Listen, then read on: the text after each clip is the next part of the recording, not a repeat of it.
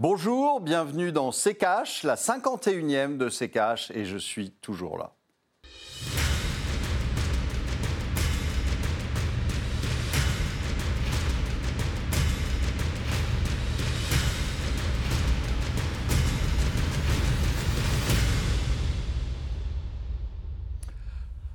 Bonjour, aujourd'hui nous allons vous parler d'Europe, les pays qui sont repartis ou soi-disant repartis, et puis les autres. Bonjour Estelle. Bonjour Olivier, bonjour à tous. Bienvenue dans C'est un numéro à cette semaine consacré à l'Union européenne. Sommes-nous dans une Europe à deux vitesses? Le clivage entre le nord et le sud de l'Union européenne menace-t-il son unité? Ce sont les questions que nous allons aborder dans cet épisode de C'est avec vous, Olivier. Alors Olivier, on va euh, commencer par jeter un coup d'œil à la dette des États avec euh, ces chiffres d'Eurostat publiés en avril dernier. On va commencer par le nord. En 2018, la dette publique de l'Allemagne s'élevait à hauteur de 60,9% de son PIB. Celle de la Suède, 38,8% du PIB, 34,1% pour le Danemark, 64,8% pour l'Irlande. Et puis pour le Sud, l'Espagne est endettée à hauteur de 97,1% du PIB, l'Italie 132,2%, le Portugal 121,5%. 121,5%. Pardon. La France, elle, est endettée à hauteur de 98,4%. Et puis la Grèce, bien sûr, euh, bat tous les records avec 181% du PIB. Olivier, quand on regarde ces chiffres, est-ce qu'on peut parler euh, de fracture entre le nord de l'Europe et le sud? Il y a une fracture, mais il y a toujours eu une fracture entre le, nord et le sud, ou plutôt entre l'Allemagne et ses satellites et, euh, le reste de, de, l'Europe. je vous rappelle qu'on a fait l'équivalent d'un Deutsche Mark hein, qui s'appelle l'euro et qui évidemment euh, avantage euh, les Allemands et désavantage tout le reste. Donc euh, on sait qu'il y a une fracture, on sait qu'il y a des pays qui sont qui ont été euh, mal gérés, dont la France d'ailleurs, mais euh, tous, tous, les pays du Sud, vous savez, qu'on appelle les pays du Club Med, euh, qui sont, sont aujourd'hui surendettés, mal gérés, etc. Et puis, vous avez l'Allemagne. Mais l'Allemagne, ceci dit, elle n'est pas ce qu'elle ce qu'elle semble être. C'est aussi un pays qui vieillit, qui, qui a des problèmes parce que c'est un espèce de monomodèle euh, que à l'exportation et que à l'exportation des voitures et puis tout ce qui entoure les voitures. Donc euh, euh c'est pas euh, c'est pas forcément le modèle économique qui qui va réussir dans les années à venir. Il a déjà surperformé les autres, mais ça n'est pas non plus la panacée. Vous dites que l'Allemagne a toujours été la locomotive. Pourtant, au départ, il y avait quand même un trio de tête avec la France et le Royaume-Uni. Vous savez, le trio de tête, euh, la France, ça fait longtemps qu'elle l'a quitté. Euh, euh, donc, et le Royaume-Uni n'est plus dans l'Europe jusqu'à très récemment, mais là, il ne l'est plus. Donc aujourd'hui, je ne sais pas qui est la locomotive de l'Europe. En tout cas, ne croyez pas que ce soit la France. Hein. Et, et, la vraie question aujourd'hui, c'est de savoir si, comme euh, le FMI l'a dit, euh, euh, a dit que la, Grèce était sortie d'affaires, ce qui est évidemment archi faux. Mais on a parlé de, sortie d'affaires aussi pour l'Espagne, pour le Portugal, avec des baisses du chômage, etc. Or, tout ça, c'est en trompe-l'œil, c'est faux. Alors justement, on va regarder plus en détail hein, les différences économiques entre le Nord et le Sud avec le tiroir cash d'Antoine Vassas.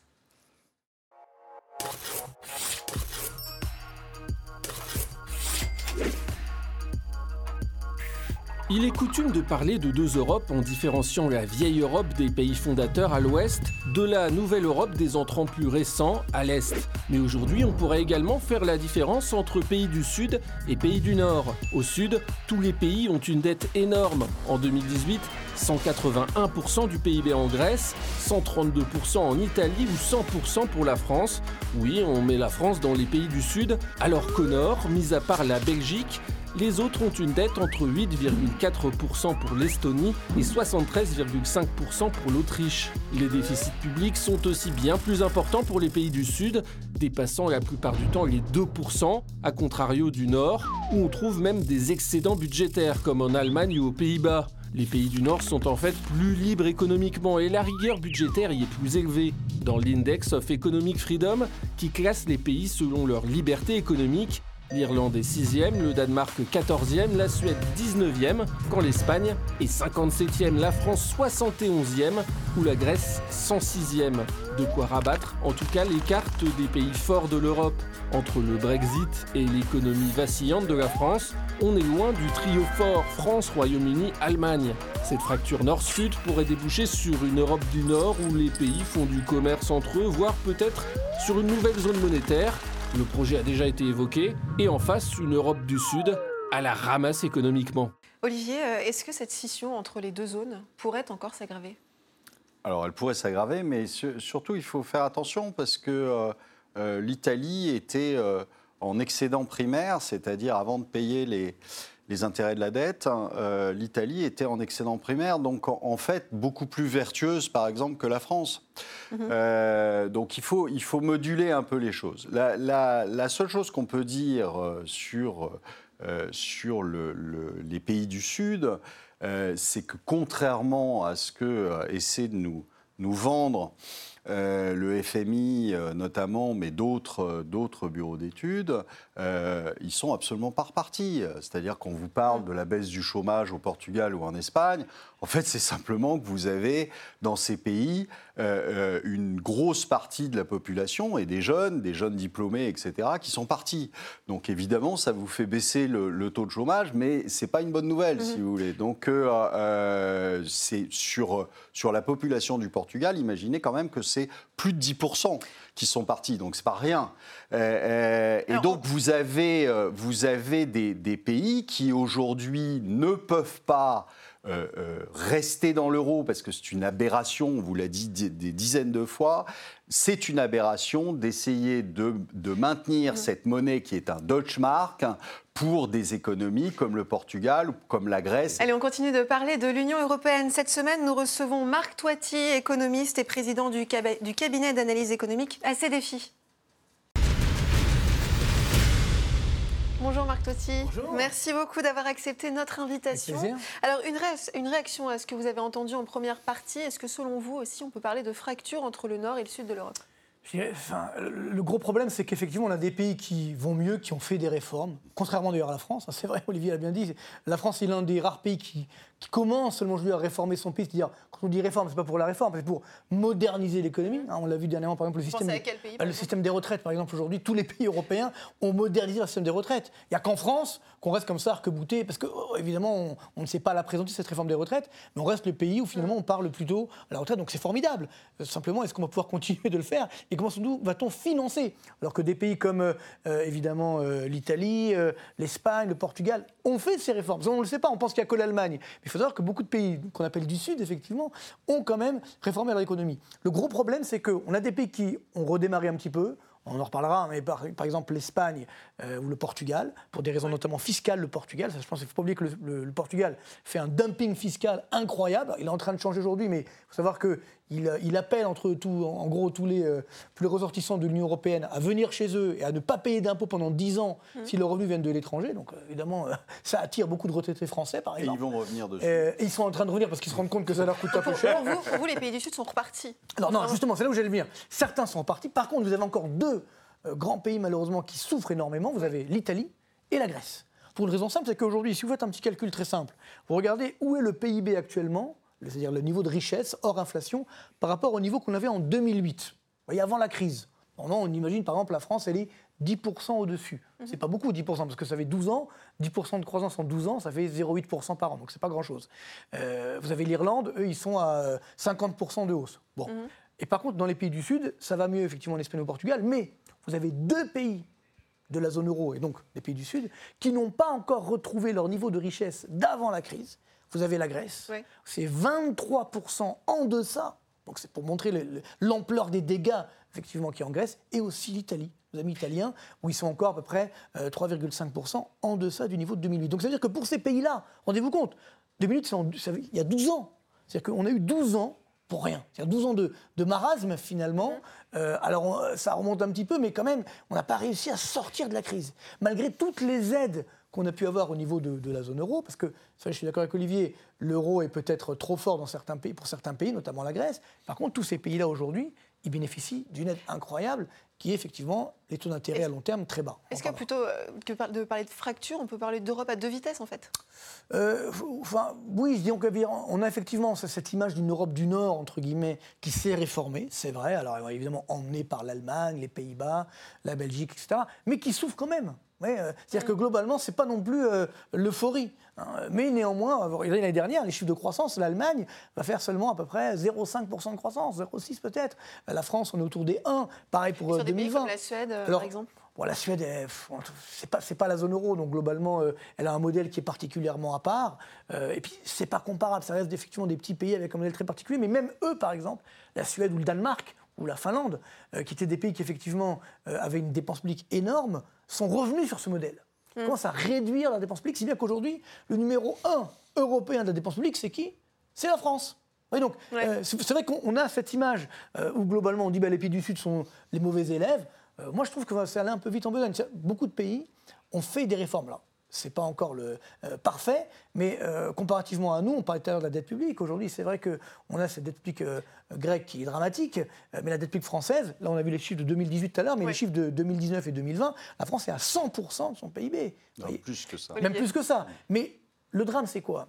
C'est qu'à la rigueur, si votre dette génère une croissance forte, bon, on peut dire au diable avarice. Mhm. Mais le drame, c'est que dans tous ces pays-là, et notamment chez nous en France, la dette publique a augmenté, mais n'a pas généré de croissance forte. Vous voyez? Donc c'est ça qui est extrêmement douloureux, c'est que on s'endette, on a la planche à billets, on a des moyens exceptionnels pour avoir une croissance, vous voyez, 1%, un peu plus effectivement en Espagne, puisqu'il y a un effet de rattrapage, ou au Portugal, pour des raisons fiscales, mais c'est pas génial. C'est, en plus, enfin, c'est, de la, je dirais, c'est de la fausse croissance. On est, on est de toute façon dans tous ces pays-là avec une démographie qui est euh, au tapis on est euh, sur des, zones de 1,30 euh, à peu près, quand il faut 2,10 pour, euh, juste pour remplacer. Hein. Donc on est très très loin. Et ça au Portugal, ça en Espagne, ça en Allemagne évidemment, en Italie aussi. Et donc dans tous ces pays-là, vous avez un impact démographique, un vieillissement de la population et surtout un ratio de dépendance qui est aujourd'hui, même au Portugal, à 1. À 1. Mhm. C'est-à-dire que vous avez un dépendant pour un actif. Donc de toute façon, quoi qu'il arrive, vous savez que ça ne passe pas. Alors aujourd'hui, vous voyez le résultat, vous voyez le Portugal qui est en train d'essayer de revenir sur ses avantages euh, d'impôts, mais ça va empirer forcément, parce qu'aujourd'hui, ils n'ont rien réglé finalement. Ils sont passés d'une économie qui était une économie euh, euh, d'export agricole euh, et d'industrie à une économie de tertiaire à 75%. Et aujourd'hui, tout est basé sur le fait qu'ils attirent quelques retraités, riches retraités, mais une fois que vous n'avez plus cet avantage fiscal, pourquoi voulez-vous aller au Portugal? Et à ce moment-là, vous, allez retomber en termes de croissance. Vous n'avez rien réglé au niveau de la dette. Hein. Vous êtes toujours à 130% à peu près euh, sur le, niveau de dette. Et donc, euh, euh, vous ne passez plus. Et la Grèce a été un exemple. Quand j'entends, quand, on a entendu Madame Lagarde, qui depuis le départ nous explique que la Grèce est sauvée, mais c'est une, une, vaste plaisanterie aujourd'hui. Enfin, donc on a, on a une, un, pays qui est mourant, la Grèce. Donc euh, euh, le, le problème, c'est qu'aujourd'hui, on arrive à camoufler ça par des injections monétaires, c'est-à-dire la Banque centrale européenne maintient les taux à zéro. Rendez-vous compte qu'aujourd'hui, le 20 ans grec est en dessous du 10 ans américain. C'est-à-dire qu'on prête plus facilement à la Grèce avec des taux plus bas qu'on ne prête aux États-Unis. Enfin, il y a un euh, moment où il faut quand même réfléchir à la question. On va, on va marquer une courte pause, on revient dans un instant.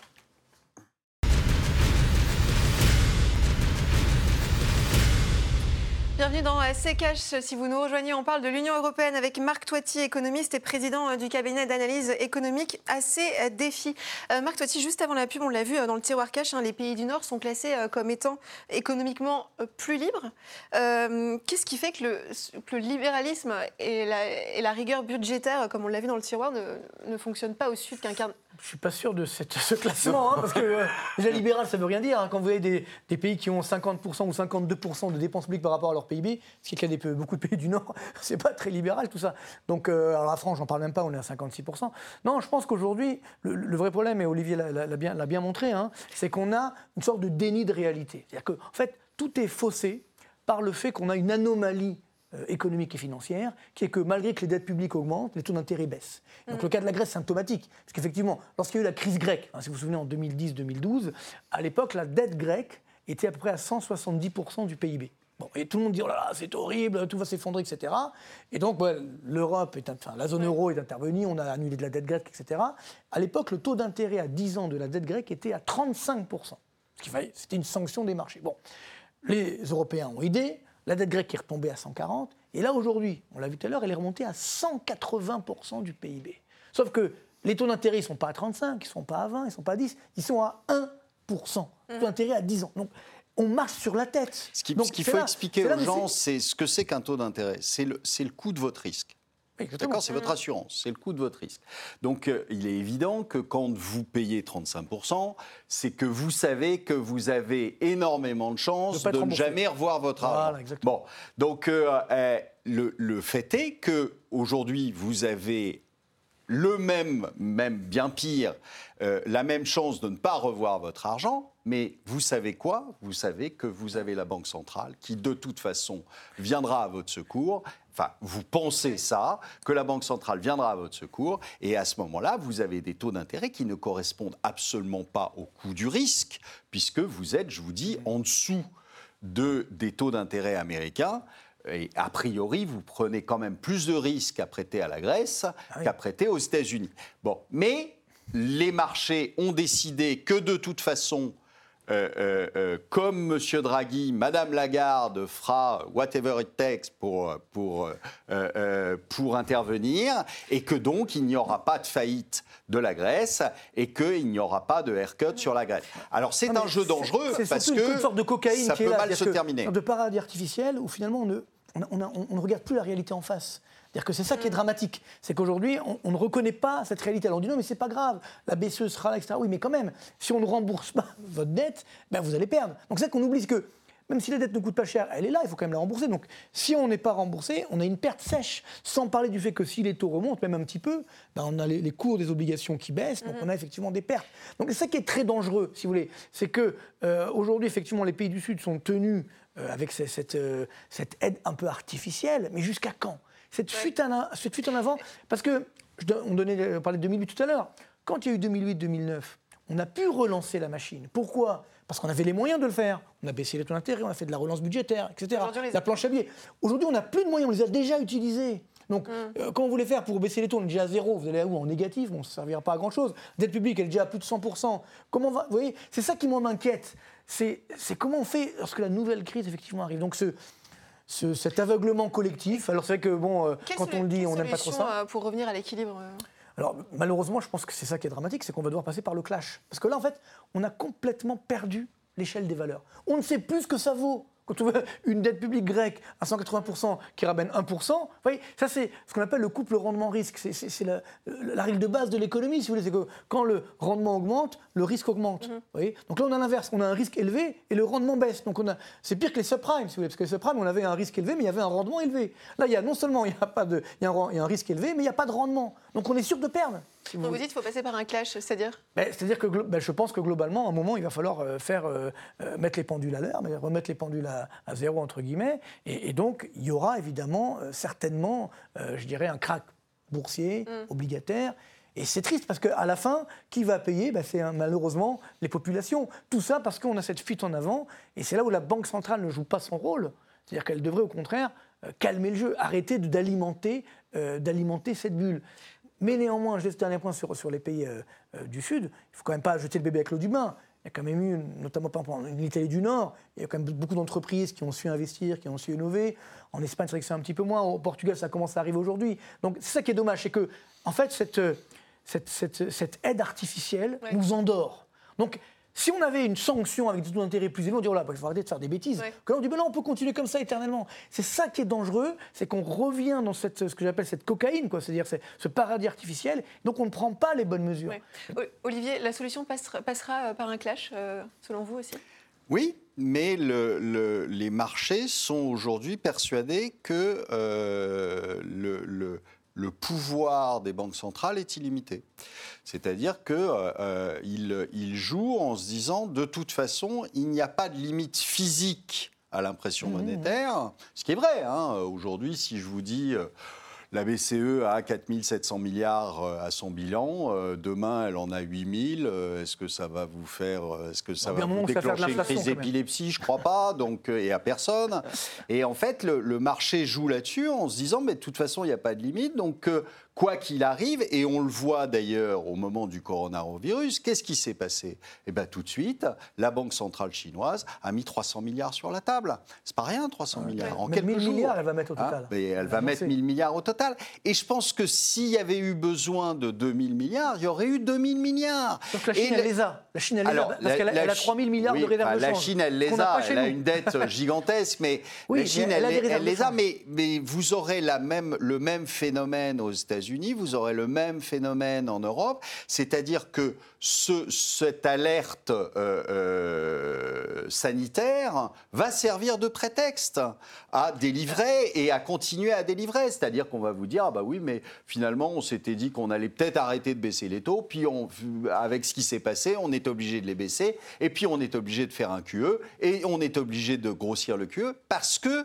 il n'y a pas de limite. Et c'est là que, euh, ça fait un certain temps que je le dis, c'est de la drogue, c'est-à-dire vous n'en sortez pas, il n'y a, pas de- il a pas de retour en arrière possible, vous êtes obligé à chaque fois d'augmenter la dose, parce que sinon le système s'écroule. Et donc les marchés jouent là-dessus en se disant, de toute façon, on est assuré, parce qu'on augmentera la dose à chaque fois, parce qu'on ne peut pas nous laisser tomber.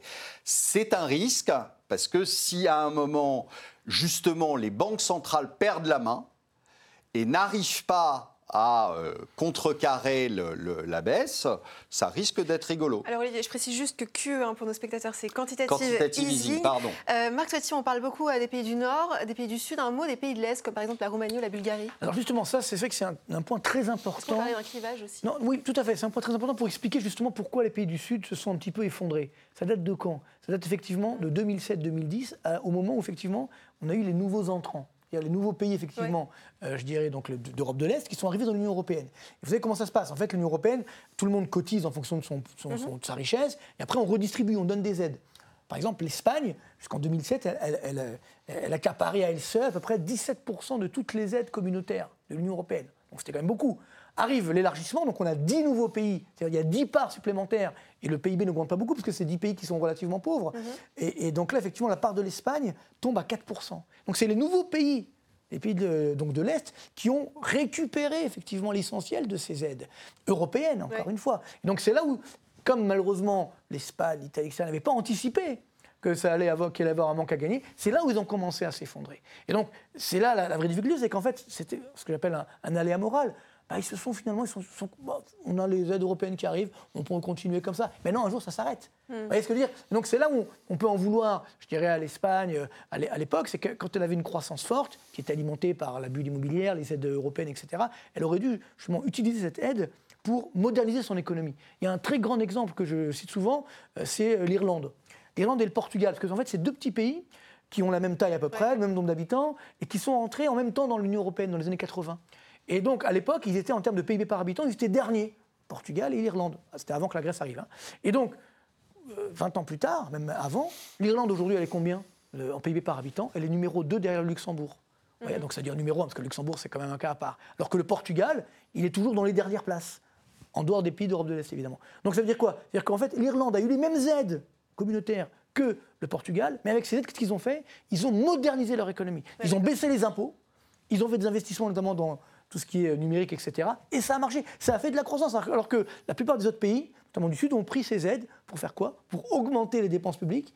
Et après, évidemment, euh, ça n'a pas généré une croissance forte. Donc c'est ce qui explique effectivement cette différence. Ça veut dire que euh, les aides, c'est bien, mais ce qui compte, c'est comment on va les utiliser. Et c'est là où on peut effectivement en vouloir, malheureusement, à beaucoup de pays d'Europe du Sud, voire effectivement également en France, où on a mal utilisé les aides effectivement de l'Union européenne. Enfin, l'Irlande, on a pompé euh, en, en leur collant un modèle euh, de, euh, de, de- de pays en franchise d'impôt. Euh, on leur a collé un modèle qui n'est pas un modèle. La franchise d'impôt, c'est pas un modèle économique. Ah oui, on leur a ils ont- ils ont collé ça, ça. et puis Ils alors on a dit ah bah oui, euh, évidemment il y a des entreprises qui passent par l'Irlande. Ouais, mais enfin on s'était tiré une balle dans le pied, c'est ça Ah que oui. ça voulait dire. Oui, surtout qu'on Donc c'était quand même d'une bêtise épouvantable Euh, non, euh, mais- ce qu'on a fait avec l'Irlande. Merci beaucoup Marc Totti d'avoir été notre invité cette semaine. Je rappelle que vous êtes économiste, président du cabinet d'analyse économique AC Défis. Le chiffre de la semaine, Olivier, regardez, zéro. C'est le nombre de commandes d'avions civils que Boeing a enregistré en janvier. Ce n'était jamais arrivé depuis 1962. L'interdiction de vol du 737 MAX de Boeing plombe l'entreprise. Et puis généralement, les commandes d'avions diminuent. Olivier, c'est le début de la fin euh, pour Boeing Ah bah, c'est surtout une excellente nouvelle pour Greta Thunberg, hein, mais euh, euh, il n'y a plus d'avion. Euh, non, euh, ce qui est amusant, c'est qu'on on continue à nous servir quand même une, une Amérique triomphante avec euh, une croissance explosive.